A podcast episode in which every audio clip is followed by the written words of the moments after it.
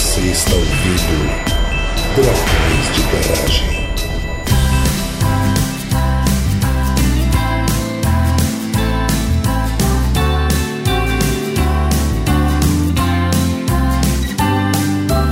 Estamos começando mais um episódio do Dragões de Garagem. Aqui é o André de Itajaí, já sem tanta vontade.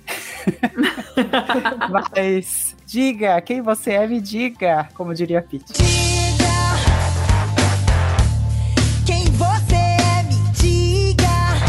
Sorocaba, que é Marina, e eu gostaria de comunicar para vocês que eu estou completamente apta a estar nesse episódio e no Dragões de Garagem, porque eu fiz um teste do BuzzFeed e ele disse que meu QI está 156% acima da média. Agora eu tenho que fazer pra ver o formato do batom pra saber a personalidade, né, Marina? Isso é importante, é, importantíssimo. Para ver quantos por cento acima de personalidade você tem. Bom, eu sou a Natália, de Navegante Santa Catarina, e eu sou uma psicóloga que gosta de números. E E dados, de né? dados. Vocês não sabem, mas essa é a terceira vez que a gente tá gravando e ela falou isso. e Nas duas outras vezes o André teve que completar que é de dados também.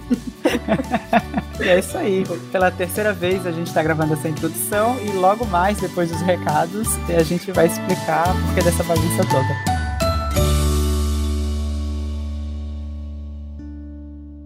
O Dragões de Garagem agora é patrocinado pela Doppel Store, uma loja online com uma pegada científica e divertida. Estamos juntos de amigos divulgadores como o pessoal do Nunca Vi um Cientista, do Blablalogia e da leitura Obriga História, como as nossas camisetas exclusivas ao lado de diversas outras tão interessantes e bonitas. Acesse o site através do nosso link na postagem e adquira já a sua camiseta da Doppel Store. Ainda mantemos as nossas formas tradicionais de apoio no Catarse e no Patreon, além de que vocês nos ajudam muito divulgando o episódio para os amigos. Fiquem com o episódio.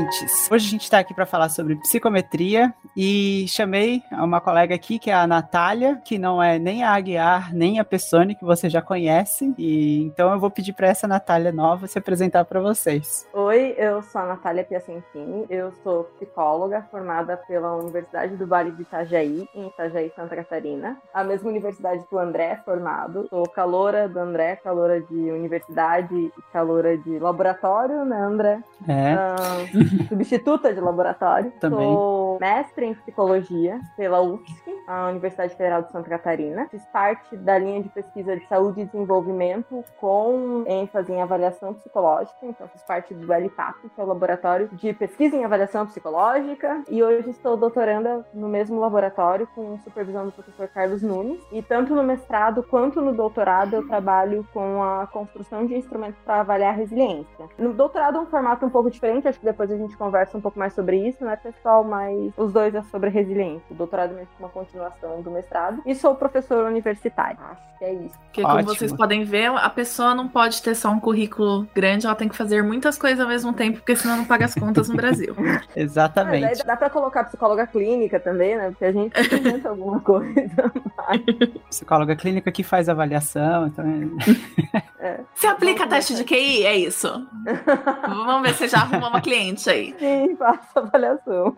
Bom, mas como vocês podem ver, então não é só coleguismo, nepotismo. A Natália aqui tem um currículo muito bom para falar sobre o assunto de hoje, né? Que é para a gente discutir então como é que se mede fenômenos psicológicos. E talvez a dúvida que esteja pairando aí entre os ouvidos de vocês é: é possível medir fenômenos psicológicos? Eu vou falar aqui como representante das não humanas que eu acho muito, muito estranho a ideia de medir um fenômeno psicológico, sabe? Porque assim, eu consigo imaginar medir uma coisa que existe, que eu vou lá com um instrumento, pego esse instrumento, vou lá em, sei lá, uma régua e meço a distância entre dois pontos. Agora, medir uma coisa que tá dentro da minha cabeça me parece altamente complicado.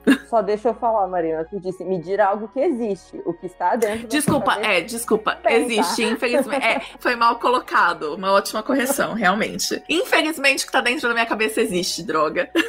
É, não sabemos, às vezes pode ter alguma coisa aí que tu tá vendo que não existe. É. Mas, mas é interessante a gente falar sobre isso porque realmente a gente está falando de um fenômeno abstrato, né? Psicologia é uma ciência que ela precisa da abstração para a gente poder trabalhar, para a gente poder compreender esses fenômenos. Só que a gente tem que também pensar no que representam esses fenômenos na nossa vida, no nosso dia a dia e como eles são observados nessas relações, né? Então, a psicometria é uma medida por teoria. Ela vai ter uma teoria que dá base, a gente vai ter uma compreensão de um fenômeno, por exemplo, a personalidade, e a partir disso a gente vai ter alguns comportamentos que a pessoa executa, é, exerce, não sei qual que é o verbo que dá para utilizar, André, mas Apresenta. apresenta, desculpa, tava esquecendo. e daí a gente vai ver a frequência desses comportamentos e tentar relacionar com essa teoria que a gente já construiu. Para isso tem um exemplo da física que o André é bom em explicar, que os alunos não gostam muito, mas não é pela falta de habilidade, André. Será? É que quando a gente pensa em medida por teoria, a gente geralmente pensa que só na psicologia ou nessas outras áreas que trabalham com conceitos mais abstratos a gente vai ter medida por teoria. E aí eu geralmente gosto de falar que na física também existe medida por teoria, né? Então quando a gente pensa lá nos astrônomos, o pessoal aí da astrofísica, eles querem saber lá se um objeto está se aproximando ou se afastando, existe uma teoria, né, que vai falar sobre o movimento desses objetos luminosos. E em geral, como a Marina lembrou, né, tem a relação ali do efeito Doppler, que também funciona com a luz. Então, se o objeto ele tá um pouco mais avermelhado do que ele deveria estar, significa que ele está se afastando, ou se ele está um pouco mais azulado ou violeta do que ele deveria estar, é porque ele está se aproximando. O que chama aquela ideia de desvio para o vermelho, ou desvio pro violeta, pro azul. Enfim, nesses casos, inclusive pela quantidade de desvio, né, no espectro a gente consegue observar, ele tem, também a gente consegue dizer aproximadamente a velocidade com a qual ele está se movimentando, certo, Marina? Então, basicamente, e aí faz todo sentido esse exemplo pra mim, a gente consegue fazer uma medida de uma coisa que a gente tem um instrumento pra isso, né? Então, no caso, a gente tá medindo o espectro do objeto que a gente quer saber se tá se afastando, qual a velocidade que tá se afastando ou se aproximando. Então, a gente mede essa coisa que a gente consegue medir e aí utiliza uma teoria que a gente tem bem fundamentada, que já é muito antiga, inclusive, que no caso é do efeito Doppler e tal, e calcula em cima dela. Então, tem uma medida indireta dessa velocidade. Então, eu consigo conceber um pouco melhor, então, e eu vou ver se eu não vou falar tanta besteira. Mas a ideia, por exemplo, é eu quero entender personalidade, mas eu não consigo ir lá e tirar uma medida da personalidade. Logo, eu vou avaliar esses comportamentos apresentados e, utilizando o meu conhecimento do fenômeno da personalidade, eu não sei se eu posso dizer fenômeno de personalidade, isso é muito estranho, mas, mas do fenômeno, todo o estudo em volta dessa coisa ainda mais abstrata, eu uso a medida direta que eu tive do comportamento para chegar em conclusões sobre medidas sobre personalidade. Seria isso? É A gente pode usar como exemplo, assim, a autoestima. Ela é um fenômeno psicológico e a autoestima é uma avaliação de si. O quão você se sente valoroso como as outras pessoas são. Então, tu vai construir um item que tem a ver com um comportamento que represente isso. Se é saber se eu tenho valor e como eu me avalio, eu vou fazer um item, por exemplo, eu tenho tanto valor quanto as outras pessoas ou eu sou inteligente. E daí você vai avaliar esse item o quanto você se identifica com ele, porque frente à descrição do que é autoestima, esse é um item que representa e que faz parte desse conceito, desse grupo de comportamentos que a gente consegue observar a partir da teoria. E daí conforme a pessoa coloca numa escala lá de 1 a 5, 1 a 7, você consegue perceber se a autoestima dela é mais elevada ou mais baixa por conta de como ela se percebe frente a esse comportamento. Deu pra entender? Não sei se não for ficando confuso no meio da explicação. Não, não, não ficou. Deu pra entender super sim. E daí a gente vai ter a, a construção dos itens, né? Que eles são a parte essencial para o nosso entendimento do fenômeno. A gente primeiro tem que desenvolver uma teoria, vai compreender o que, que é a autoestima e vai ter muita observação, vai ter a parte que o André gosta bastante da pesquisa, né, André? O teu doutorado foi identificar alguns fatores dentro da questão de segurança no, no trabalho né, André? Comportamento seguro. Isso, acho que boa parte do que a gente faz enquanto proposição aí da medida é iniciar por uma teoria, um conceito, né, e que a gente acaba chamando de construto na área de psicometria, que ele seja muito bem definido, muito claro e que ele consiga ser operacionalizável, né? Ou seja, eu consigo identificar partes ou os elementos que seriam observáveis ou que seriam apresentados por as pessoas que têm essa característica ou que se comportam de acordo com essa característica, e daí vai ter várias visões diferentes, inclusive dentro da psicologia, do que, que a gente está entendendo que aquilo está medindo, mas eu vou primeiro definir muito claramente o que, que compõe aquilo que eu quero medir, e aí, a partir dessa definição muito clara, que eu consiga derivar tanto comportamentos diretamente observáveis, quanto comportamentos verbais, né? Ou seja, coisas que as pessoas geralmente falariam sobre si mesmas, ou com que tipo de afirmações elas concordariam, pensando nessa característica, nesse repertório, né, que ela apresenta, é que aí a gente começa a dar essa parte mais central, né, que assim como o efeito Doppler permite que a gente meça, né, esse movimento das galáxias, a gente consegue fazer isso a partir de uma teoria bem construída, né, e bem sólida daquilo que eu quero medir dentro da psicologia, porque além de ser uma medida indireta, é uma medida indireta por características abstratas, né, que a gente não consegue nem comparar com alguma coisa física em algum momento. Mas muitas vezes a gente compara também com fenômenos não psicológicos, como, por exemplo, inteligência e notas na prova. E daí agora a gente tem que comparar esse QI da Marina do teste do BuzzFeed com as notas dela, pra ver se realmente condiz com o resultado. Tem aí, Marina, os dados pra gente ver? Olha, vou aproveitar aqui, vou falar sobre o teste. O teste é bem longo, a gente vai perder muito tempo desse episódio. E é o seguinte: primeira pergunta é: escolha uma cor. E aí tem roxo, rosa, verde e amarelo. Eu escolhi roxo, tá? Aí escolhe uma mancha. E sabe aquelas manchas de roxo shark? Eu não sei como que fala. Aquelas manchas que você pinga umas tinta num papel e dobra o papel no meio. Então, tem quatro dessas Isso. manchas aqui. Eu peguei a mais bonita tá? Fica aqui que se vocês quiserem imitar, é a mais bonita. Aí, a mais importante de todas aqui é: escolha uma peça do Tetris. E aí você escolhe uma peça do Tetris, que é você vai escolher a melhor peça do Tetris possível. Aí tem escolha um quadro, que são quatro quadros com umas linhas e uns círculos coloridos, mó bonitinho assim. E aí escolha um cubo mágico. Você escolhe um cubo mágico que tá com um dos pedacinhos virando, das três divisões virando. E aí, aqui eu achei mais legal de verdade agora, é escolha um número primo. E tem quatro números primos, que eu nem sei se são quatro números primos de verdade. São quatro números com três dígitos. Eu sei que um é primo, aí foi o que eu escolhi, mas eu não tenho certeza se os outros são primos, não. Acho que um deles não é, inclusive. Olhando aqui, eu tenho quase certeza que ele não é. Mas eu não fiz a faturação porque eu fiquei com preguiça. E aí, meu resultado é esse: 156% acima da média. Como vocês podem ver, essas são as perguntas que você tem que fazer pra saber quanto acima da média ou abaixo da média tá seu QI. É isso Bom, daí. é, É eu, isso, eu acho que a praticamente gente... isso que a Natália fica estudando a vida inteira dela. Eu não sei por que, que a gente constrói um instrumento psicológico se é tão mais simples você escolher uma peça de Tetris e saber o quão inteligente a pessoa é, ver o batom, o formato do batom, e você sabe a personalidade dela. Eu não sei por que que a gente perde tempo, né?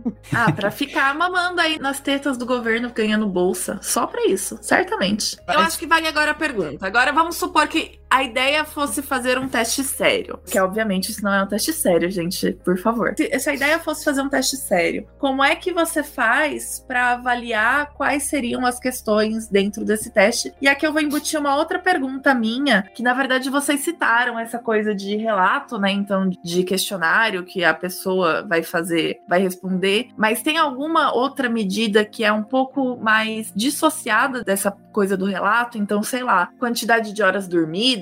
É que eu também não consigo imaginar nada psicológico conseguido do ser medido num exame de sangue. Mas alguma outra coisa que venha de outra fonte, além dos próprios relatos? Bom, nossos itens eles são construídos então a partir da teoria e a gente vai ter alguns itens, por exemplo, de inteligência ou de atenção, que eles são outros formatos, né? Aqueles testes para tirar a carteira de motorista, sabe? Que todo mundo chama de psicotécnico, toda vez que falam psicotécnico, um psicólogo psicólogo se retorce e morre, que é a avaliação psicólogos psicológica que- do trânsito. É, os psicólogos que entendem de avaliação psicológica se retorcem. a nossa avaliação psicológica para o trânsito. Aqueles testes, muitos deles não são testes de itens de autorrelato, eles são dicotômicos. São então tarefas. tem certo. e- É, são tarefas. E tem tarefas que são dicotômicos e tem certo e errado, porque muitas vezes um item de inteligência, ele vai ter um nível de dificuldade, mas ele vai ter uma resposta certa e vai ter uma resposta errada, e por isso dicotômico. Os itens politômicos são itens que não têm certo e errado. Então, esses itens de inteligência são itens tarefas, e aí tem lá o de atenção concentrada, em que eles mostram um tipo de triângulozinho e tu tem que encontrar os triângulos certos no meio de um mar de triângulos. Tem os itens de inteligência, que eles vão te dar uma imagem e tu tem que achar a parte que falta, ou um padrão, tem, por exemplo, de inteligência espacial, eles te dão um cubo e cada lado do cubo é um desenho e embaixo as opções e tu tem que escolher qual daquelas opções seria a próxima imagem daquele cubo rotacionado. São tarefas e cada item tem sua dificuldade. Tanto nos de autorrelato quanto nos itens tarefa a gente consegue identificar a dificuldade de cada item para daí conseguir compreender o nível em que esse sujeito alcança essas respostas. Além dos itens tarefas, a gente tem uma outra possibilidade de item que são os itens de observação, né? Para alguns testes muito específicos, né? A gente pode fazer observação de algumas características. É muito mais raro, mas existem. Um que eu consigo me lembrar agora, que eu nem lembro se ainda está válido pelo SATEPS, mas esse é outro ponto, mas que é o de avaliação de TDAH, né? Que geralmente pede para uma professora, os pais e a própria psicoterapeuta fazer uma análise de checklist de comportamentos que a criança apresenta para verificar se ela tem ou não, especialmente hiperatividade. Né? Importante dizer o que é a SATEPS, André. SATEPS é o nosso órgão do Conselho Federal de Psicologia que ele regulamenta nossos testes psicológicos. Então, você não pode aplicar qualquer teste. Tem que ser um teste que tenha dados estatísticos bons para serem aplicados e utilizados em avaliações. Daí o SATEPS Ou diz, seja- é, é, o SATEPS diz quais testes podem ser aplicados, quais não podem, e tem validade de 15 anos. Então, de 15 em 15 anos, você tem que refazer esses dados e enviar novamente para eles analisarem de novo e saber se o teste pode continuar sendo comercializado e aplicado ou não. Desculpa, eu vou encher vocês de perguntas burras, tá? Mas esses testes, por exemplo, você tem que ter esses dados e envolve uma responsabilidade estatística importante aí. E aí esses testes são feitos localmente, tipo, no Brasil. Então, para eu poder aplicar esse teste no país, eu tenho que ter dados para corroborar ele aqui no país ou não necessariamente? Então, a gente precisa ter dados, até porque tem algumas diferenças regionais para construção, né? Então, um item, às vezes, ele pode funcionar muito bem em determinado estado por causa da linguagem que ele utiliza e não funcionar em outro. Para a gente conseguir ter aplicação nacional, a gente precisa ter uma amostra que cubra o território brasileiro. A gente tem alguns testes que são utilizados no Brasil e que não foram construídos para nossa realidade. Por exemplo, de personalidade tem o NELPR, a gente tem de inteligência o VISC, que é as escalas Wechsler, que é para avaliação de inteligência infantil, e eles não são construídos no Brasil, mas eles passam por uma adaptação transcultural. E daí eles passam por aquele gente que a gente chama de back translation, que é, eles são traduzidos da língua matriz para o português, eles passam de volta do português para essa mesma língua para ver se o item continua tendo sentido ou não. E daí a gente não só traduz, mas faz uma adaptação do item, porque às vezes só a tradução se perde muito do significado, por isso que a gente faz a back translation, né? A gente vem da língua original, muitas vezes do inglês, mas não só do inglês, mas vou usar como exemplo, vem do inglês para o português, e daí você volta do português para o inglês para ver se o item faz sentido e depois faz uma coleta de dados para ver se realmente ele funciona. Os nossos testes comercializados pelo SATEPS, eles precisam ter uma amostra bem grande mais abrangente. Os testes de pesquisa, às vezes a gente consegue utilizar uma amostra menor, até porque se outra pessoa utilizar na pesquisa dela, vai corroborar com a validade desse instrumento. Daí a gente consegue ter uma amostra um pouco mais regionalizada, mas é sempre interessante ter uma amostra nacional e quanto maior, melhor. É, eu acho que só para ficar bem claro, o SATEPS não comercializa, ele só indica quais que podem ser comercializados e estão aptos ao uso do psicólogo, né, do avaliador. E aí entra essa questão, respondendo bem diretamente o que a Marina perguntou, que é isso, né, ele precisa de fato passar por essa adaptação envolve aplicar em muitas pessoas do país para que a gente consiga de fato refazer as médias, enfim, e entender como que ele funciona, né, de fato. É, eu quero aproveitar para deixar claro um negócio que a gente falou ali sobre avaliação do trânsito e eu quero deixar bem claro que a aplicação de teste não é avaliação psicológica, é uma testagem psicológica. Então a avaliação ela não se resume a isso. A Marina perguntou sobre os formatos de itens, então a gente tem testes que têm esses formatos de itens, mas na avaliação psicológica a gente trabalha com observação, entrevista, análise documental, conversa com outros profissionais. Não vai ser só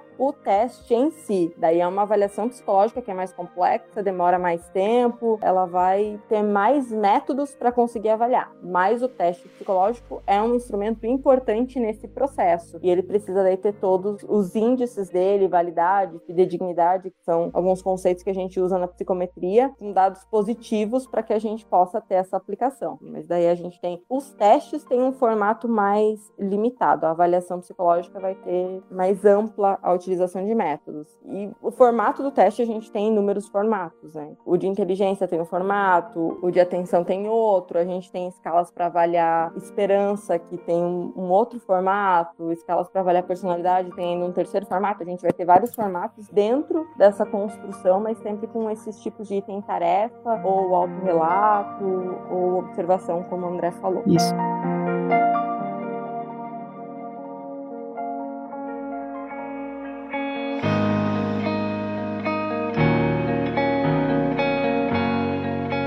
Fiquei bem feliz que eu ia comentar, né, da avaliação e teste psicológico tem essas diferenças. Então, eu vou comentar algumas coisas relacionadas aos números e como a gente acaba utilizando esses números, né, na psicologia. Então, a gente entra numa teoria da matemática, né, que vai falar das propriedades numéricas, dos axiomas dos números. E aí, acho que talvez até a Marina depois possa falar melhor do que eu, ou me corrigir na medida que eu vou errando, mas a gente olha para os números e eles vão ter algumas características próprias e básicas deles, né? O primeiro deles é que a gente reconhece o número como ele mesmo, né? Que daí é o que a gente chama de identidade. Então, um é igual a um e, e diferente do dois, enfim, dessas outras características. Além de o número ele ter essa característica de identidade, ele tem uma outra característica que eles são ordenadinhos, né? Então, a gente tem um, depois o dois, depois o três, depois o quatro. E, portanto, a gente considera o 4 maior do que o 3, que é maior do que o 2, que é maior do que o 1 e assim por diante. e por fim, a gente tem, não sei se por fim, mas tem uma outra característica bastante importante que é eles terem essa distância entre eles que seja sempre igual, né? Sempre mantida. Então, a distância do 1 até o 2 é a mesma distância entre o 2 e o 3. E se a gente comparar do 1 ao 3, a gente vai ter o dobro da distância entre o 1 e o 2. Então, essas características que parecem banais para quem já passou lá do ensino fundamental, elas são desmembradas quando a gente está olhando para as características dos números, especialmente porque a gente está tentando utilizar os números para representar coisas da realidade. E às vezes as coisas da realidade não têm essas mesmas propriedades, né, como ordem ou serem distâncias intervalares, né, iguais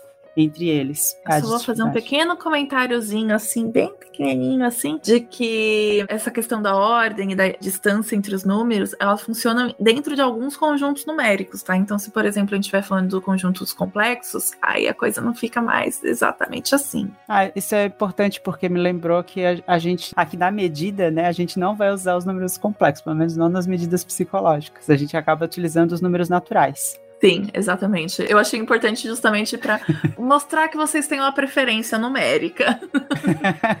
Exato, uma preferência numérica bem estabelecida, bem declarada. Mas aí então a gente vai tentar representar coisas do mundo utilizando esses números. E aí quando a gente pensa, por exemplo, em características como sexo das pessoas, ou gênero com que elas se identificam, ou local onde elas vivem, ou essas características, elas não têm também nem distâncias intervalares entre elas e também não tem ordem, né? São coisas diferentes apenas. Então são coisas identitárias. Então a gente atribui a elas números quando a gente está avaliando, mas apenas para utilizar essa propriedade, que é a propriedade de que eles são diferentes entre si, basicamente. E aí, com outras características, às vezes a gente consegue ter diferenças de ordem, né? Então, a gente consegue comparar, por exemplo, que uma pessoa tem uma característica de força maior do que a outra, E se a gente não medir isso diretamente, a gente não consegue diferenciar quem é o mais forte, né? E, e muitas vezes a gente faz alguns testes meio improvisados, né? De pegar alguma coisa, quem consegue levantar alguma coisa, segurar alguma coisa por mais tempo, e aí a gente consegue ordenar do mais forte para o mais fraco. Mas a gente pode utilizar essa mesma lógica de ordem, por exemplo, para escolaridade, né? Então, pessoas que têm mais tempo de escolaridade ou menos tempo de escolaridade, ou que cumpriram alguns ciclos escolares e não cumpriram outros. Então, elas estão mais avançadas do ponto de vista educacional, né? Não necessariamente inteligência, mas do ponto de vista educacional do que outros. E isso ajuda a gente a organizar a informação que a gente está coletando quando a gente vai coletar essas informações para poder fazer as análises, né? E, enfim, poder, a partir disso, ir construindo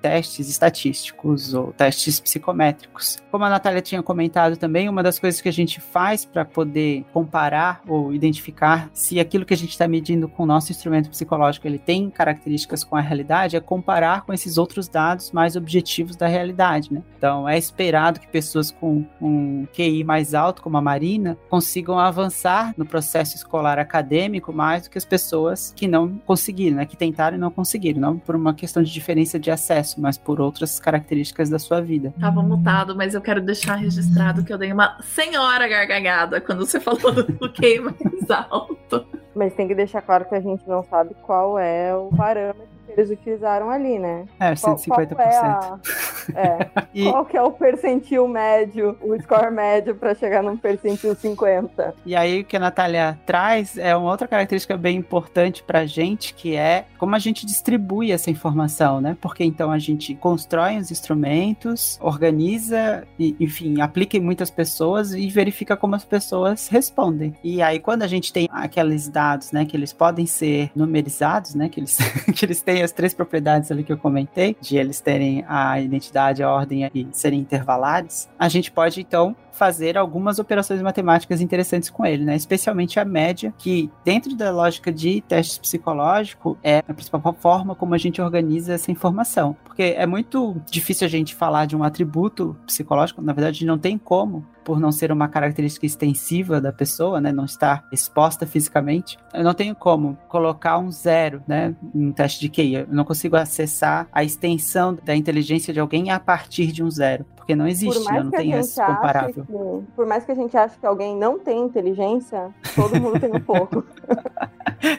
Ainda acho que há controvérsias. Tem gente por aí com inteligência negativa.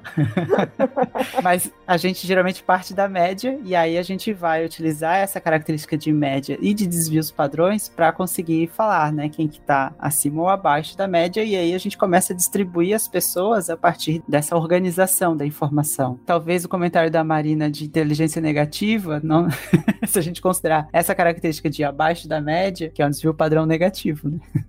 Pois é, eu ia comentar que o pessoal confunde muito a diferença, o percentil com porcentagem, que não é a mesma coisa. Porque porcentagem é ali, dizer que a Marina tem 157% de inteligência. Mas o que, que significa? O percentil é dizer que você tem um score mais alto do que 50% da população que respondeu esse teste. E daí, normalmente, é um percentil médio, né? Uma localização média. Ou se você tem um percentil 90 é que você acertou mais do que 90% da população que respondeu esse teste costuma acertar. E daí você vai ter um- realmente um nível de inteligência mais elevado do que a maior parte da população que tende a se concentrar no percentil 50, que é o percentil médio. Então a gente consegue avaliar isso isso também é, a gente está falando de inteligência, mas isso aplica à personalidade. Então, se eu pegar um dado como a realização, que é dentro da teoria dos cinco grandes fatores de personalidade, a gente tem a, a realização que tem a ver com o quanto você é organizado para metas. Então, a gente vai ter muito poucas pessoas que não são nada organizadas e muito poucas pessoas que são muito organizadas. A maior parte das pessoas são mais ou menos assim, elas se organizam quando elas têm uma meta muito importante, mas também elas conseguem não ter essa organização e seguir para metas mesmo sem ter uma organização tão boa. E daí a gente consegue avaliar cada fator desse indivíduo, no caso em personalidade, cada fator, cada dimensão, para formar quem nós somos enquanto sujeitos. E daí a combinação desses fatores que é presente em todas as pessoas gera o teu perfil de personalidade o teu padrão de personalidade. E para cada um é completamente diferente.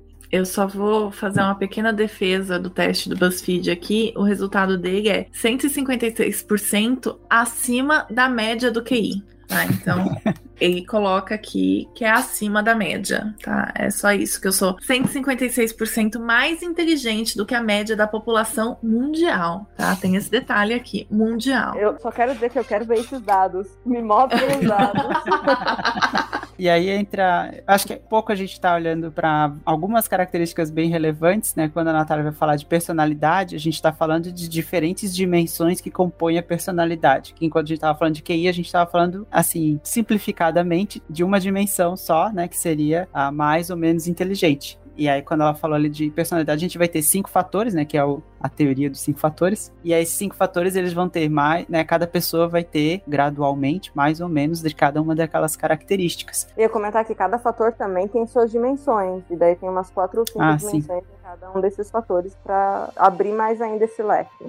pra dificultar. Mas pensando em cada um como uma dimensão, talvez, a gente estaria falando ali de ser mais ou menos daquela característica. E aí, para cada um deles, a gente vai ter vários itens, né, que vão compor, que a gente chama inicialmente de score, né, desse fator, né, ou dessa característica que está sendo medida. É que, Marina, tu fez a pergunta lá no início sobre os conceitos abstratos. Para dificultar um pouco, a gente tem alguns conceitos, alguns construtos que eles se dividem em fatores e esses fatores se dividem em dimensões. Eu usei a autoestima lá no início como exemplo porque ele é um construto unifatorial, ele não tem outros fatores. Agora a gente vai ter outros fenômenos que eles se dividem como a personalidade nos cinco grandes fatores. São cinco fatores e cada fator tem mais umas quatro ou cinco dimensões. Então você vai ter que avaliar cada uma dessas dimensões e cada uma delas vai ter uma teoria que explica o que, que ela está avaliando. E daí a gente vai desmembrando cada uma dessas questões para daí poder criar um instrumento. Eu falo que quando mete gente na história, as coisas ficam mais difíceis. É um negócio assustador de complexos daí. De fato.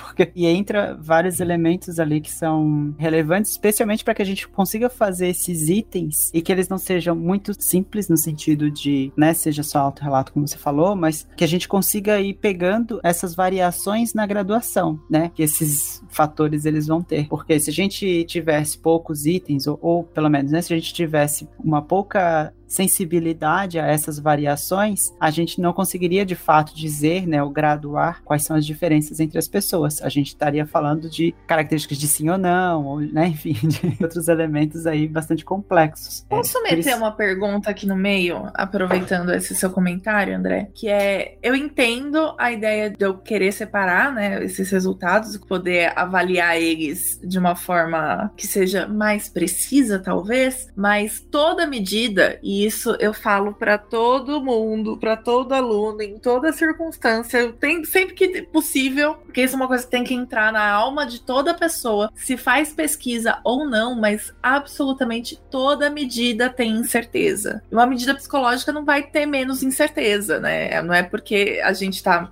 Aliás, eu imagino que ela possa ter até um pouco mais de incerteza, assim, sei lá, se você tá indo pelo relato, mensurar essa incerteza é diferente. Eu não sei nem dizer se é maior ou é menor, mas é que quando eu tô fazendo uma medida com a régua, eu sei a incerteza que eu tenho associada ao meu instrumento, então a minha régua, eu sei essa incerteza. Eu sei que eu tenho uma incerteza associada à questão da medida, né? O simples fato de eu estar fazendo uma medida carrega uma incerteza estatística nela, então eu tenho uma incerteza composta por esses dois pedacinhos de incerteza do meu instrumento e da medida em si. E como é que você avalia, como é que você consegue mensurar a incerteza dentro desse processo de fazer medida psicológica? Porque eu imagino que ter uma mensuração da incerteza, tanto instrumental quanto estatística, seja importante justamente para fazer esse processo da análise depois de conseguir separar e, e interpretar seus resultados, né? Aí entra alguns conceitinhos até que já foram comentados só o nome deles deles, que são a validade e a fidedignidade. Que a validade é se meu instrumento está avaliando realmente aquilo que eu me propus, porque às vezes eu construo um instrumento e ele vai avaliar outra coisa. Quando eu começo a construir os itens e eu vou ver, ele está avaliando outro fenômeno que não é o que eu me propus. E a fidedignidade, que é saber se todos os meus itens estão avaliando a mesma coisa. Porque todos os meus itens estarem avaliando a mesma coisa não significa que o meu teste está avaliando o que eu quero. Então eu posso ter fidedignidade e não ter validade, eu posso ter validade e não ter fidedignidade. E aí entra a parte estatística. A gente tem toda a construção de instrumento que parte da teoria, então eu tenho que sempre pegar a teoria, construir os itens, daí eu vou mandar para pessoas que sejam psicólogos que compreendam essa teoria, fazer o que a gente chama de análise de juízes, que é me dizer qualitativamente se esses itens são bons ou não são, e até fazer uma distinção de que fator que eles estão presentes, né? Eu mando um resuminho com o conceito do fenômeno e o juiz vai olhar para o item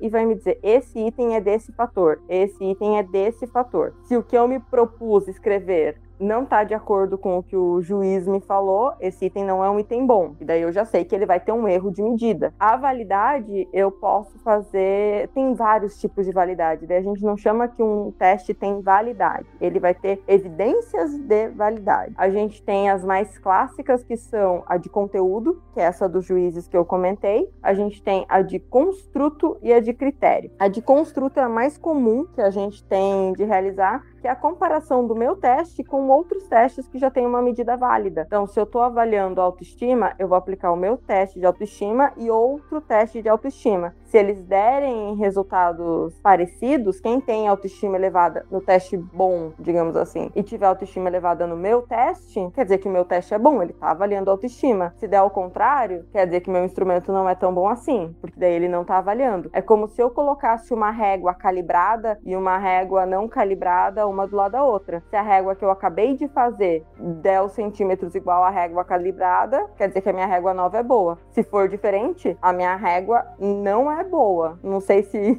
deu para entender esse tipo de validade. Daí a gente também faz com um fenômeno relacionado, que é autoestima e depressão, por exemplo. Se a autoestima dá elevada, a depressão tem que dar baixa. Se a depressão dá baixa, a autoestima normalmente está elevada. Se der o contrário, talvez meu teste não seja bom. E a gente também pode ter uma correlação positiva, como autoestima e esperança. Se a autoestima está elevada, normalmente a esperança também está. Se a autoestima está baixa, a esperança também está baixa. E pode ter testes que são por fenômeno não relacionado, divergente, que é eu espero que não dê correlação nenhuma, como por exemplo inteligência e personalidade. Eu estou esperando que isso não dê nenhum tipo de correlação. Mas essas são também os tipos de validade mais clássicos que a gente tem. E se tiver algum erro estatístico aí, é porque minha medida não tá boa. E daí pode ser um item que tá levando minha medida para baixo. E daí eu excluo esse item para ver novamente se excluindo ele a minha medida passa a ser boa. E a gente vai ter a fidedignidade que é se todos os itens estão avaliando a mesma coisa. E daí eu faço uma correlação item-item para ver se eles entre si apresentam uma boa correlação. Daí essa também é feita entre fatores. Eu acho que é interessante quando a Natália fala dessas validades, porque esse é um ponto bem relevante, né? Então a gente tem que ter um teste que ele mede aquilo que ele quer medir, e a gente tem um teste que ele mede consistentemente aquilo que a gente quer medir. E aí é por isso que a gente também fala da fidedignidade, né? Que daí é uma outra característica de avaliar o teste, que aí a gente geralmente vai verificar pela sua consistência na hora de medir, né, Natália? Isso, e assim, para comentar que hoje em dia a validade tem outras, as nomenclaturas já estão mudando, não são só essas três. A gente, de forma didática, acaba trabalhando com essas três, assim, com graduação e tal, mas quando a gente vai construir um instrumento, a gente já vai trabalhar com outras nomenclaturas. E a fidedignidade, ela também trabalha com estrutura interna, né? A gente vai ter um conceitozinho ali que é chamado alfa de Cromba, e ele, para a medida ser aprovada pelo satélite, tem que ser acima de 0.7. Quanto mais próximo de 1, melhor a medida. A gente nunca tem uma medida que é 1. Como os itens não são iguais, nunca vai dar uma correlação perfeita, mas quanto mais próximo de 1, melhor a tua medida é. Abaixo de 7, essa medida não é aplicada, não é vendida, não é comercializada. E até se a gente for muito preciosista, nada chega em um, né? Como a Marina estava falando, todas as medidas elas têm um erro, né? E aí quando a gente pensa ali no alfa de Cronbach, ele é um cálculo que ele vai emular uma repetição do teste, né? Como se a gente pegasse uma régua e medisse várias vezes o mesmo objeto, e depois medisse uma, outro objeto várias vezes, para que a gente consiga verificar ali se ele dá resultados iguais, né? Ou muito parecidos, pelo menos claro, de uma forma muito metafórica. É bom falar também que o alfa de Cromba ele faz parte da teoria clássica dos testes e hoje em dia a gente já tem uma outra teoria que se trabalha que é a teoria de resposta ao item, que as duas são complementares, mas a teoria de resposta ao item ela não vai trazer uma consistência interna do teste como um todo. Até pode ter, mas ela vai tentar ver se cada item tem a sua consistência interna, né? E por isso que a gente hoje em dia trabalha muito com ela, porque daí não é um teste em si que eu não possa mudar nenhum item, mas é cada item é bom por si só e não o conjunto de itens. Também o conjunto de itens, mas não só ele. é, aqui acho que entra um ponto que a Marina Tomás tinha me colocado como uma pergunta que eu acho que seria legal a gente trazer para o episódio. Se quando uma pessoa responde o item, como é que a gente diferencia se ela está respondendo aquilo que ela realmente pensa ou se é aquilo que ela acha que as pessoas esperam que ela pense? a gente tem um nome para isso, né, Natália? Desejabilidade social.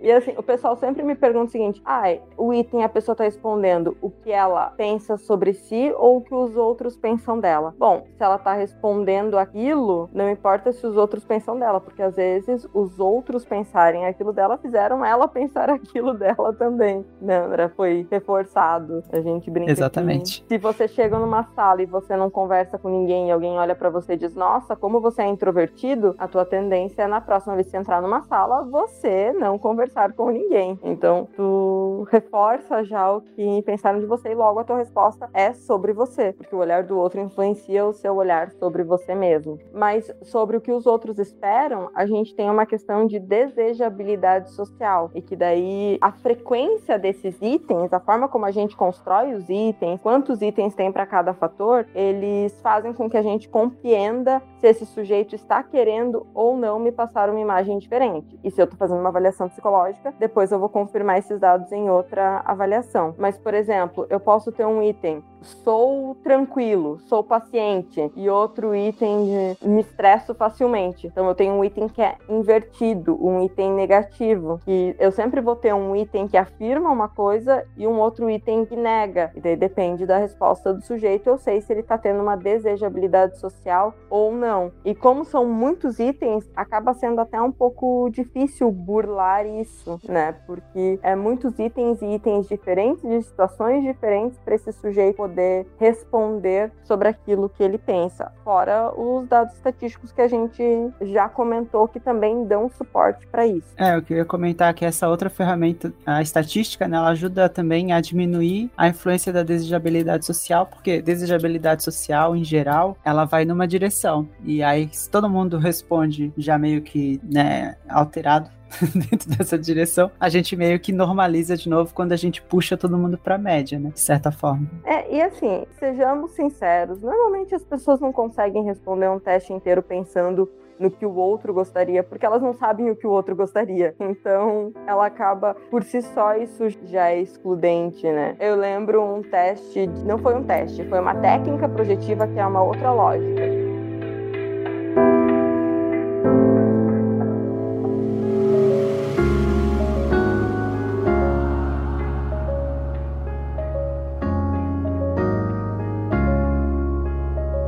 A gente falou de teoria clássica dos testes, teoria de resposta ao item, que elas têm diferenças, especialmente porque quando a gente constrói um teste, e classicamente os nossos testes eles eram apresentados em papel, então logo as pessoas eram submetidas ao teste completo, né? Enfim, geralmente o teste completo ou com algumas características de interrupção do teste em algumas medidas, em algumas partes que já eram previstas e localizadas a partir da ciência produzida né, nas aplicações iniciais desse teste. E a isso a gente costuma chamar de teoria clássica dos testes, porque a gente costumava considerar, ou a gente costuma considerar o teste como um todo, todos os itens aplicados, ou até que itens foram aplicados, como aí recursos, né, de a gente avaliar ou colocar a pontuação que a pessoa fez no teste. E a Natália comentou que recentemente tem surgido essa ideia de teoria de resposta ao item. Natália, você poderia explicar um pouquinho o que é a teoria de resposta ao item e como que isso muda um pouco essa lógica de como que a gente olha para os itens dentro de um teste? Sim, como eu tava falando da fidedignidade, na teoria clássica dos testes, a gente olha para a fidedignidade do teste como um todo. Então você vai ter a fidedignidade do teste e ele tem que ser aplicado daquela forma, com aquela ordem dos itens. Lembrando que em nenhum teste, item nenhum pode ser modificado. Por favor, nunca façam isso, porque daí você não pode usar nenhuma tabela normativa, porque os dados estatísticos são todos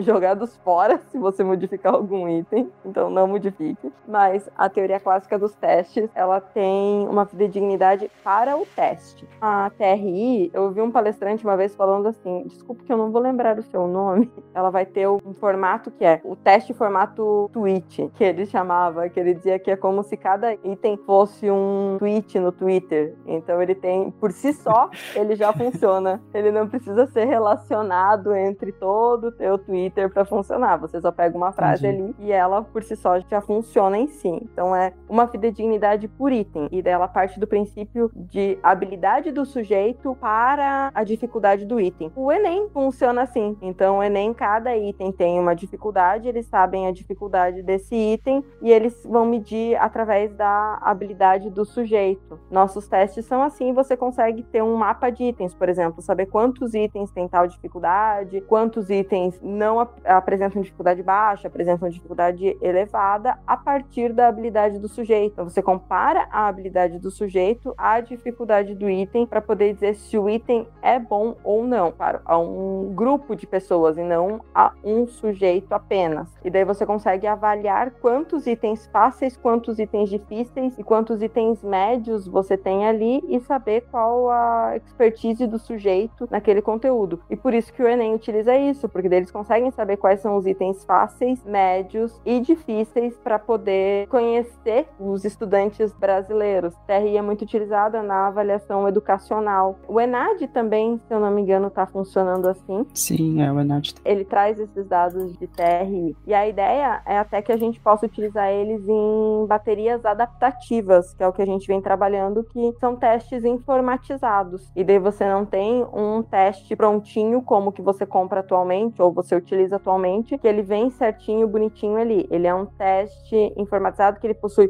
muitos itens, às vezes 400, 500, mil itens, em vez de apenas 100, só que são testes personalizados. E daí cada sujeito consegue responder um teste, porque cada item tem a sua fidedignidade, e não é a fidedignidade do teste, mas de cada item. E daí eu consigo ter um teste pessoal para cada pessoa, o que diminui lá a questão de burlar os nossos testes também. Achei engraçado e queria evidenciar quando a Natália fala que ao invés de só 100 itens, né?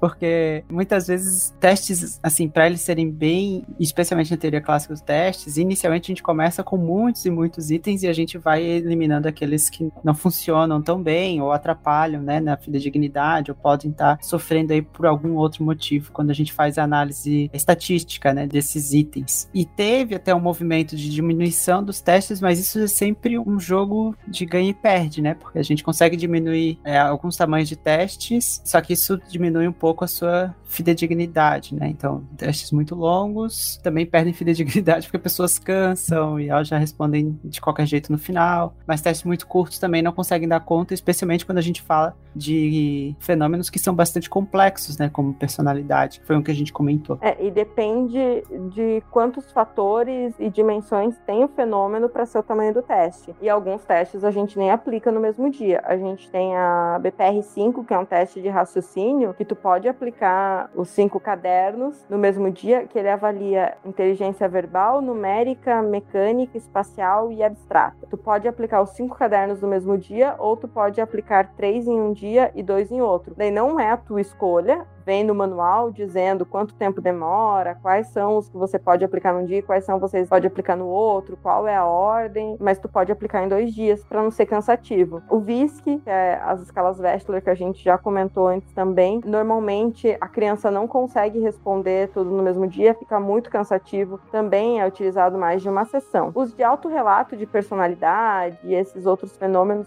psicológicos que a gente trabalha com esses itens politômicos, eles tendem a ter uma aplicação em um dia só, que pode ser cansativo também, mas tendem a ser só uma aplicação. Mais rápidos de responder também, né? Por causa dessas características graduais. Só quero deixar É. claro que tem outros conceitos da TRI ainda, só que Ah, acho então. que não vale a pena a gente entrar, como a curva característica do item Uhum. e outras questões. A relação item-teta é sempre a relação da dificuldade do item com a habilidade do sujeito, e vai ter alguns conceitos ali que a gente vai adentrar e que são bem interessantes. Quem quiser procurar e se divertir um pouquinho, é bem legal, mas que acho que não vale a pena a gente discutir um pouquinho agora. É, a gente pode deixar alguns artigos depois que o pessoal que tiver interesse em buscar mais, né? Eu acho que a gente começou a falar de alguns exemplos. Acho que a gente poderia falar um pouco da pesquisa da Natália como um dos exemplos finais aqui do episódio, da Natália, já que trabalha bastante com essa ideia de TRI também e a lógica adaptativa dos testes, que é uma característica inovadora e que eu acho que é bem interessante em relação aos testes psicológicos. Assim, no meu mestrado eu construí um instrumento para avaliar a resiliência.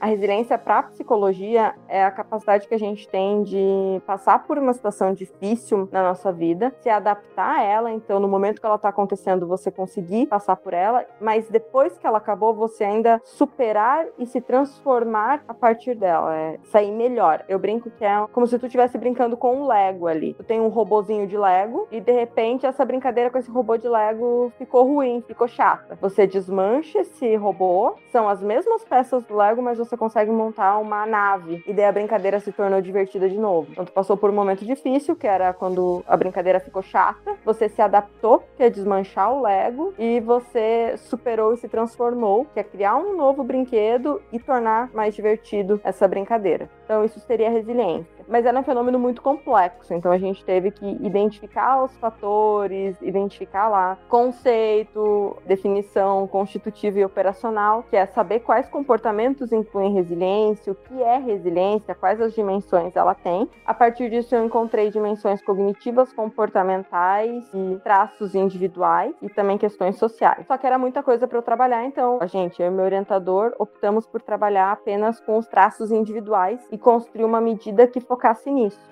E daí eu construí um teste clássico de papel e caneta com um número X de itens que cada sujeito respondia para ter seu score de resiliência. Ali a gente já trabalhou com TRI, já viu dificuldade do item, conseguiu mapear cada fator que eu tinha e saber se os itens eram fáceis ou difíceis. Quando eu digo fácil ou difícil, quer dizer habilidades. Um item fácil é um item que vai medir a habilidade de uma pessoa que tem poucas habilidades naquela questão, e o item difícil é pessoas que têm mais habilidades naquele fenômeno. E médios são população geral. Na resiliência dá pra gente falar, né? São aqueles itens que pessoas pouco resilientes vão ter um bom desempenho, né? Se responder alto, enfim. Mas que nos itens difíceis ela vai ter um desempenho mais baixo, né? Ela vai responder valores mais baixos, né? E na média, aí o pessoal na média, que vai geralmente ter essa característica. Então, o fácil e o difícil aqui, ele tá falando desse aspecto, né? Considerando Isso. o quanto que a pessoa tem daquele processo. É, ela é mais calibrada para pessoas, por exemplo, é, a minha escala com mapa de itens, eu consegui ver que tinha muitos itens médios. Quer dizer que ela consegue avaliar com mais precisão pessoas com níveis médios. Ela consegue diferenciar melhor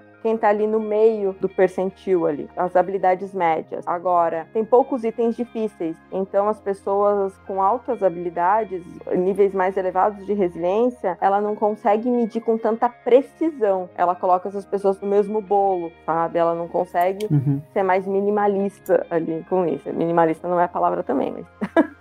Bom, mas detalhista ali. A partir desses dados, eu entrei no doutorado e eu decidi que eu queria continuar os estudos com essa minha escala e poder ampliar eles, porque atualmente a gente vem com uma discussão sobre comercialização dos nossos testes psicológicos, que a gente pode até entrar um pouquinho mais depois nisso, mas uma forma da gente não divulgar os resultados dos nossos testes, instrumentos que vão conseguir avaliar sujeito, cada teste ser para um sujeito. E daí essa é a minha proposta, uma bateria adaptativa para avaliar a resiliência, em que seja mais precisa a partir dessa correlação item-teta, que significa que a minha escala vai tentar avaliar com mais precisão a partir da tua habilidade. Então, primeiro item é um item fácil. Se você responde esse item de forma que você tem muita habilidade ali, teus scores são elevados, tu responde um 5, o próximo item vai ser um item médio. Se tu responde 1, um, o próximo item vai ser um item fácil. Se tu responde 5, o próximo item vai ser um item difícil. Então, cada sujeito vai tendo itens de acordo com a sua resposta, para no final a gente conseguir avaliar a habilidade desse sujeito em específico. E daí são testes personalizados, são mais precisos, não tem só essa questão que a gente discute sobre a comercialização dos testes, também tem principalmente a questão da precisão, né? Eles são mais precisos com relação a isso porque eles vão depender da tua resposta e não de um formato geral para todas as pessoas. E daí a gente consegue também ter mais conhecimento sobre o fenômeno em questão. É. Mas para isso a gente precisa ter um banco de itens bem grande. É, até tava pensando, né, quando a gente pensa lá na teoria clássica, a teoria clássica ela conseguia medir muito a- média, diferenciar muito bem a média, porque é onde está a maior parte das pessoas, né? E a gente consegue fazer essa diferenciação. Já com o TRI, não, a gente consegue meio que equilibrar, né? E medir dos diferentes possibilidades de localização dessa pessoa na dificuldade do item. E a Natália comentou que precisa ter um banco de itens bem grande. Imagino que não só tenha que ter um banco muito grande, mas tem que ter testado muito todas essas possibilidades, né? Sim. Isso deve dar muito mais trabalho. Sim, e assim, a gente fica às vezes anos construindo esse banco de dados. Por exemplo, quando eu estava no mestrado, eu estava em 2012. O Carlos começou a fazer um banco, começou não, já tinha alguns itens para um banco de itens de avaliação da personalidade. Hoje em dia, ele ainda está construindo itens para esse banco de itens da personalidade. Então, são muitos itens que tem ali. Quanto mais itens, mais precisa consegue ser essa medida. E também, quanto mais itens, em mais pessoas a gente precisa fazer essa coleta. Então, é uma coleta assim que nunca acaba, né? Porque você está sempre tendo que coletar com mais pessoas para ter uma amostra grande, para ser significativa, para você diminuir o teu erro de medida. Porque quanto menos pessoas, maior o teu erro de medida. E daí tu não consegue saber com certeza a precisão do teu instrumento. Então, a gente sempre precisa de um número grande de pessoas para poder responder isso e também as pessoas variadas, né? A gente pega de todos os estratos econômicos, sociais, questões regionais, idade também tu tem que considerar que idade que tu vai avaliar, se é só para adultos, se é para adolescentes também. Tu vai considerar todas essas variáveis para poder criar um instrumento. E às vezes tu vai limitar muito e às vezes tu vai ampliar um pouco mais, depende do que tu tá querendo avaliar, depende do fenômeno,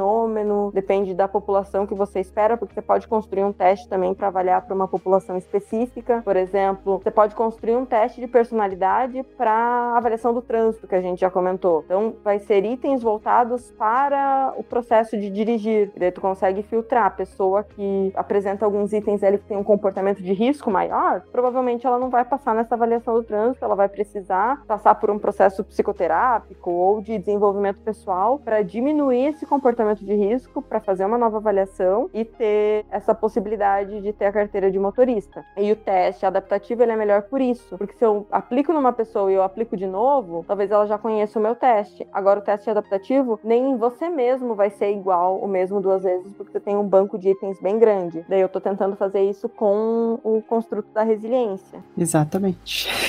Eu tô É. emocionada. Onde é que eu me inscrevo para ser cobaia e responder o teste também? Quando ele estiver pronto, eu mando o link, daí vocês me ajudam com a divulgação para minha coleta de dados. Com Maravilhoso, certeza. combinado já. Natália, você comentou sobre questão de comercialização de teste. O que seria exatamente essa questão? Porque significa que eu posso comprar? Não comprar o teste como uma paciente? Eu não sei como que é o termo certo, mas comprar para sair fazendo nos outros e vender, sei lá, não sei, aplicar nas outras pessoas e descobrir quem tem um QI maior que o meu. Então, a aplicação ela é restrita dos psicólogos. Os instrumentos psicológicos são restritos. Hoje em dia, até a compra de um teste, tu precisa colocar o número do teu registro no conselho. Eles vão mandar para análise ver se você está ativo para poder liberar essa compra. E cada folha de resposta e teste tem um número de série que é vinculado ao teu número da carteirinha do conselho, para eles poderem rastrear quem foi o psicólogo que aplicou aquele resultado para caso tenha algum problema com essa aplicação. O que acontece hoje é que está tramitando, até por esses dias, um projeto lá, um projeto de lei. Na verdade, o que aconteceu foi que o STF, ele que existe uma resolução do CRP que regulamentava a venda dos manuais de teste e dos testes psicológicos, Isso. né? Que ele limita a profissionais cadastrados com CRP ativo. E o STF julgou que essa normativa ela era inconstitucional. Então eles derrubaram diretamente essa resolução. O que se discute hoje é aí sim de tentar pela via legislativa você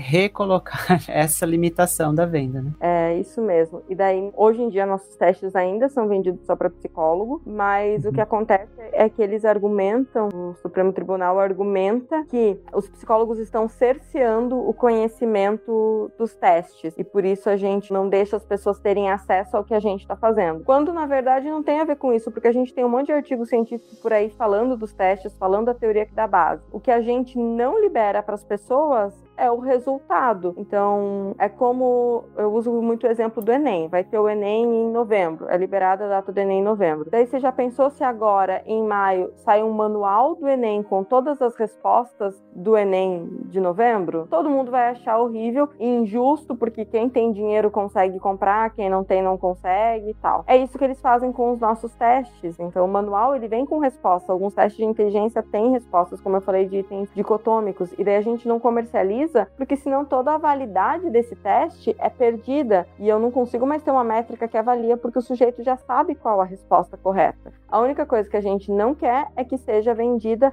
as respostas. E se eu também liberar esses materiais, vai ter muita gente aí, vai ter, desculpem se algum coach escuta, mas vai ter os coaches quânticos querendo aplicar os nossos instrumentos de qualquer jeito e fazendo avaliações péssimas, como já acontece. E aí Mas a gente joga o nome da psicologia pro lixo. Realmente vender e ganhar dinheiro sendo coach quântica. Isso, tu vai poder, Marina, aplicar testes de inteligência e personalidade por aí, porque vai continuar sendo só nosso, mas quem vai conseguir ter o controle? Porque hoje a gente não pode nem tirar xerox de uma folha de resposta. Então você, se você fez uma avaliação psicológica e tem uma folha de xerox em casa, isso tá errado. O teste não pode ter essas cópias. Nem em aula a gente utiliza cópias, sabe? Nem para questões educativas, educacionais, eu não posso tirar cópia do manual, eu não posso tirar cópia da folha de resposta, eu não posso tirar cópia de nada, porque é um documento. E ali eu preciso ter isso esse registro até porque tem aquele código. Então pensa se começar a ser vendido por todo mundo que- Nossa que não Senhora. tem a capacidade de interpretar o conhecimento suficiente para interpretar esses resultados. E já dá Bom, se merda. agora a gente Agora. já encontra 500 tipos de testes que não são testes psicológicos de verdade, mas que a gente pode encontrar 500 milhões de testes na internet para justificar o que a gente quer justificar na vida. Imagina tendo isso liberado, né? O carnaval que vai ser, assim, a loucura que vai ser, né? Porque aí fica muito fácil de eu querer usar um teste e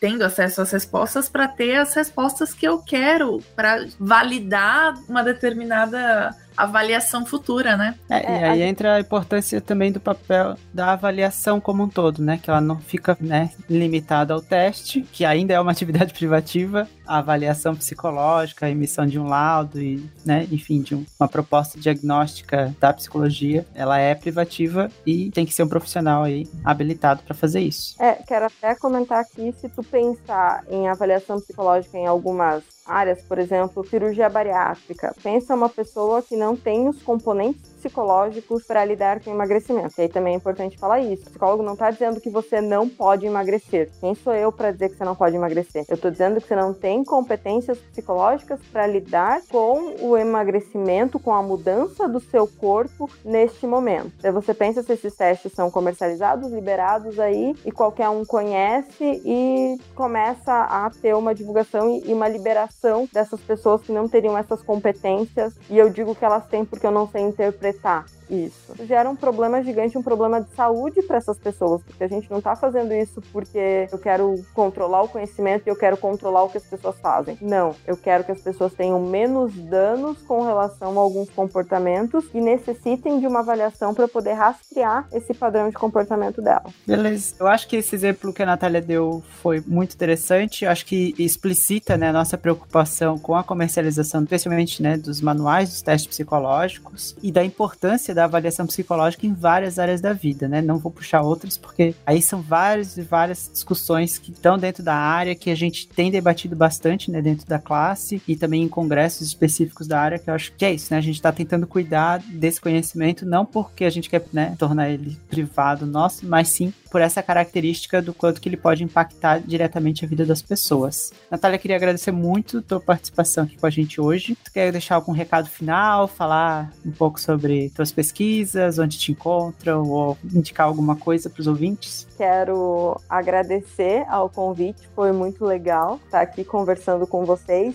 e falando sobre isso, que eu gosto muito do assunto, acho muito interessante que psicólogo tem medo, então meu recado é primeiro para estudantes de psicologia e psicólogos, não tenham medo da psicometria, só porque ela tem alguns numerozinhos ali, procurem, estudem, ela é muito legal, às vezes ela foge um pouquinho da lógica que a gente está acostumada no curso de graduação, mas ela é um diferencial na nossa formação, e para quem não é psicólogo, nossos testes psicológicos não são pseudociência, eles têm fundamento científico. Vocês podem procurar artigos científicos nos indexadores, tem lá todos os dados. A gente tem base de dados. É porque é comum, né, acharem que é tudo pseudociência. Eu não vou fazer um teste psicológico e tal. Então não é pseudociência, tem um fundamento. Eles realmente funcionam e tem um trabalho suado de um pesquisador atrás dele. Então valorizem a avaliação psicológica, procurem quando necessário, não tenham medo, procurem um profissional competente que, que entenda de psicometria para poder trabalhar com vocês. Para quem tem interesse em psicometria, tem um livro, o Psicometria, que é do professor Cláudio Ruth. Tem outros autores, eu não vou lembrar o nome, desculpem, acho que é a Trentini também. Mas ele é um livro bem bacana, ele é da capinha roxa, ele é um livro bem legal, para ser um introdutório, assim, sobre psicometria, pra gente começar a aprender um pouco mais. Tem as pesquisas do LPAP na UFSC, então quem tem interesse pode olhar lá no site da UFSC, nossas teses e dissertações, pode entrar em contato para saber um pouquinho mais, vir estudar com a gente.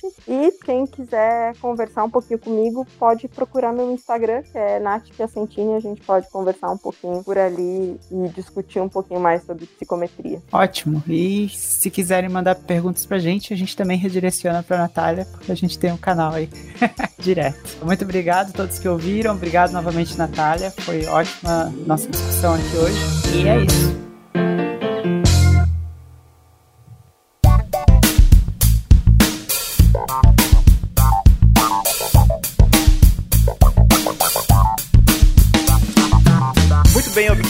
Draconianos. Esse foi nosso episódio número 243 sobre psicometria. A gente está aqui para ler os recados da última quinzena do episódio 242 sobre cimento e concreto. Eu sou o Matheus Cortez, aqui de São Paulo, tô com a Tabata. Tudo certinho, Tabata? Oi, gente, tudo bom? Voltei na leitura de e-mails novamente, porque, né?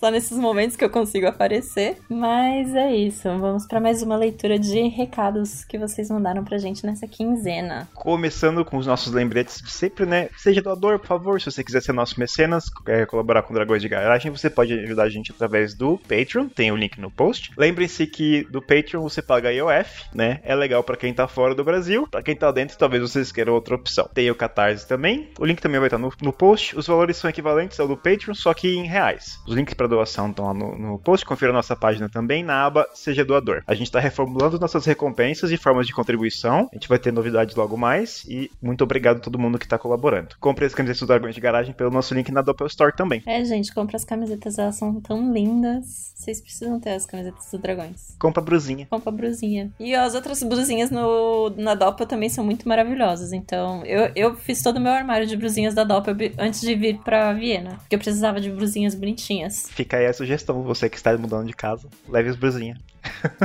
É, exatamente. Continuando nos nossos recadinhos, lembrando que temos as cientirinhas. E falando delas, elas geralmente saem às segundas e quintas e são produzidas pelo nosso queridíssimo Marco Merlin. A gente tá fazendo as postagens delas principalmente no, Instagram e no Twitter. Então fiquem ligados nas nossas cientirinhas. Está aposentado, já me perguntaram se eu vou desaposentar o Notícias da Garagem. Eu estou pensando a respeito tá? Eu estou considerando isso. Mas não se esqueçam que lá no YouTube, a gente tem, no nosso canal, a gente tem notícias da garagem, em que eu e outros colegas do Dragões de Garagem apresentávamos notícias rápidas sobre as descobertas das ciências que estavam se destacando. E se você é um pesquisador brasileiro que acabou de publicar seu trabalho mais recente ou defendeu sua tese, sua dissertação, entre em contato com a gente pelo contato arroba dragõesdegaragem.com, que é uma maneira de a gente mostrar que fazemos ciência de qualidade no Brasil e de prestar conta que nos financia aqui no caso, o povo brasileiro. Então, assim, manda um e-mail, conversa comigo, e aí, quem sabe vocês não me ajudam a montar o roteirinho e eu não volto a gravar. Hein? Bora lá. E também lembrando que durante a pandemia a gente teve as lives no canal do YouTube também com a Lucy Souza, a arroba no nosso projeto chamado Transmissões da Garagem, com temas associados às notícias do mundo da ciência, questões sociais e questões LGBT. Então tem bastante coisa lá no, no YouTube para vocês acompanharem, deem umas visualizações lá pra gente, porque o canal do YouTube do Dragões ele ainda não monetiza, a gente precisa de umas horinhas de visualização, então assim, põe de fundo pra tocar enquanto você tá trabalhando, sabe? Aquele ruído branco, põe lá. Eu, eu, eu juro que a minha voz não é tão irritante assim. não, de jeito nenhum, de jeito nenhum.